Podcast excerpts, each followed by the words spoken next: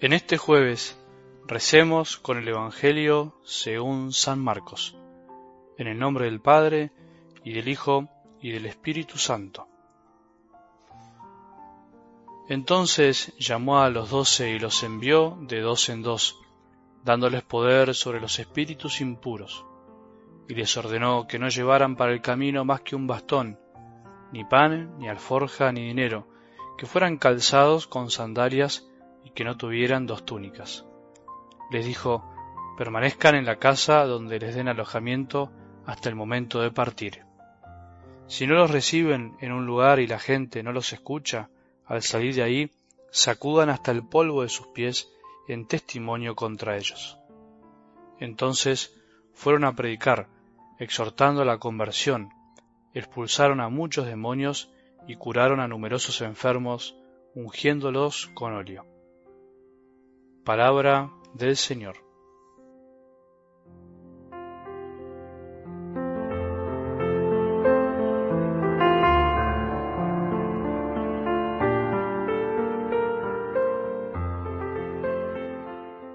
El otro extremo con respecto al tema del demonio, su existencia y su acción en este mundo es por supuesto el contrario a la exageración y lo más común hoy en día, su negación o sea, el decir que no existe o bien el minimizar tanto su presencia que en realidad nos resulta más fácil hacer como si no existiese.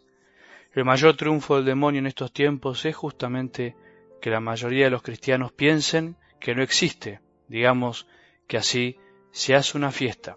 Es un ser más inteligente que nosotros, por eso cuando nosotros fuimos, él ya fue y vino. Y mientras caemos en los extremos viendo demonios en todos lados o bien negando su existencia, él saca provecho de esas situaciones en miles y millones de almas. Ni una cosa ni la otra. Lo más sano es saber que existe sin darle demasiada importancia y al mismo tiempo aprender a luchar contra sus engaños y artimañas que intentan sutilmente que cada día erremos el camino o bien nos vayamos alejando de nuestro Padre. Cuando se anda por los extremos, se cae fácilmente en dos clásicos errores.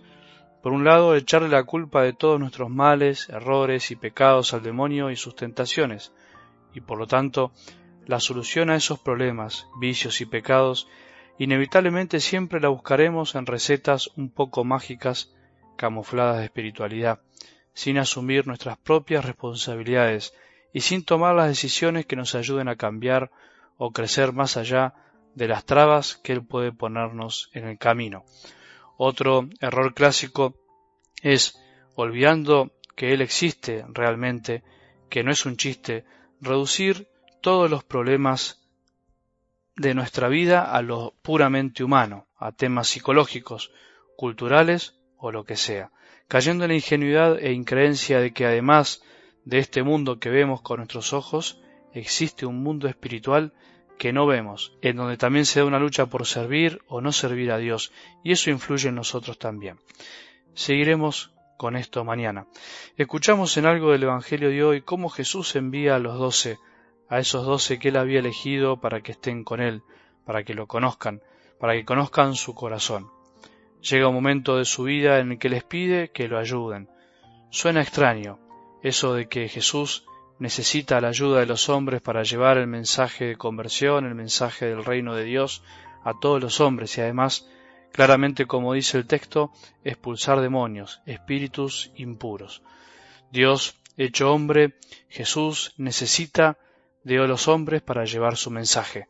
Él sigue utilizando las mediaciones humanas para que también el mensaje llegue a todos los hombres. Por eso, incluso en su vida pública, pide ayuda a los discípulos, a los que nombra apóstoles y los envía de dos en dos, no envía personas solas. No podemos vivir una fe solitariamente, y especialmente esto se dirige a los apóstoles, o sea, también a los sucesores de los apóstoles, a los obispos, sacerdotes, diáconos, consagrados. Es una misión especial que nunca puede ser solitaria. Erramos el camino en la iglesia cuando los consagrados, todos los que son elegidos para llevar el mensaje de la palabra de Dios, piensan que pueden solos, que pueden ser francotiradores de la fe, que en la medida en que se aíslan y hacen su rachito aparte, lo que hacen es lo mejor. piensan que esa es la mejor manera de evangelizar. Eso es falso. El Evangelio nos enseña que no se puede evangelizar solos, porque evangelizar es transmitir con la vida el mensaje del misterio del reino de Dios a los demás. Y el reino de Dios es misterio de relación, es relación de amor. ¿Cómo podemos vivir en relación si estamos solos?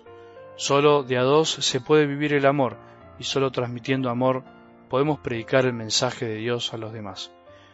Ojalá que podamos darnos cuenta que si andamos solos las cosas no funcionan. Solo podremos descubrir la verdad de nuestra vida en la medida que establecemos relaciones con los demás, relaciones basadas en el Evangelio. Un matrimonio, una mujer, un marido, descubre la verdad de su corazón y la verdad de su vida solamente abriéndose al otro y a los demás, y abrirse a los demás ayuda a que otros también descubran el mensaje del reino de Dios. Lo mismo pasa con los consagrados.